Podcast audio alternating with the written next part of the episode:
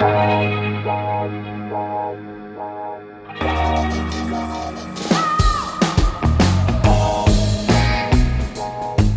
à lire, un podcast de Bernard Poirette.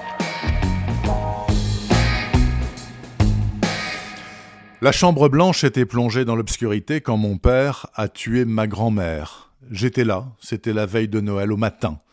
Ainsi commence l'un des romans noirs les plus dérangeants que j'ai lus depuis au moins six mois.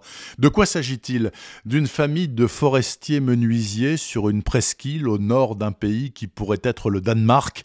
Silas et Else Harder ont deux fils, l'aîné Mogens, qui prend le large dès sa majorité, et le cadet Jens, bien décidé à faire souche après la mort de son père et le départ de sa mère, parti vivre en ville.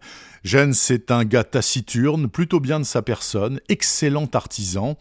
Il plaît à la jeune et belle Maria, l'épouse, et lui fait une fille, Liv.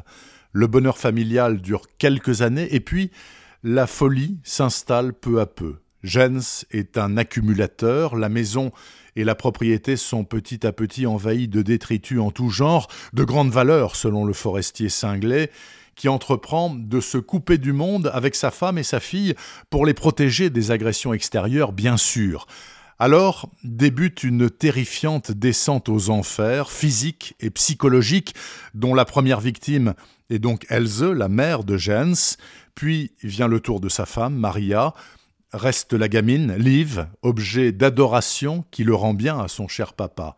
Avec lui, elle va entamer un voyage immobile hallucinant dont je vous laisse découvrir la véritable nature. Sachez seulement que le titre du roman est en rapport direct avec l'épouvantable destin de la famille Harder.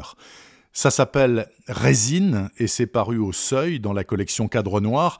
C'est totalement angoissant et 100% réussi. C'est une femme qui a écrit Résine, une Danoise de 50 ans, Anne Riel.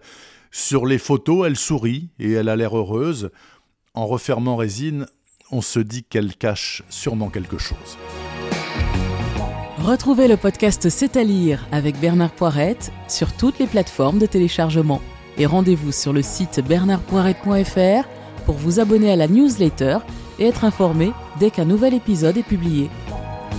Suivez toute l'actualité du podcast C'est à lire sur les pages Facebook et Twitter de Bernard Poirette.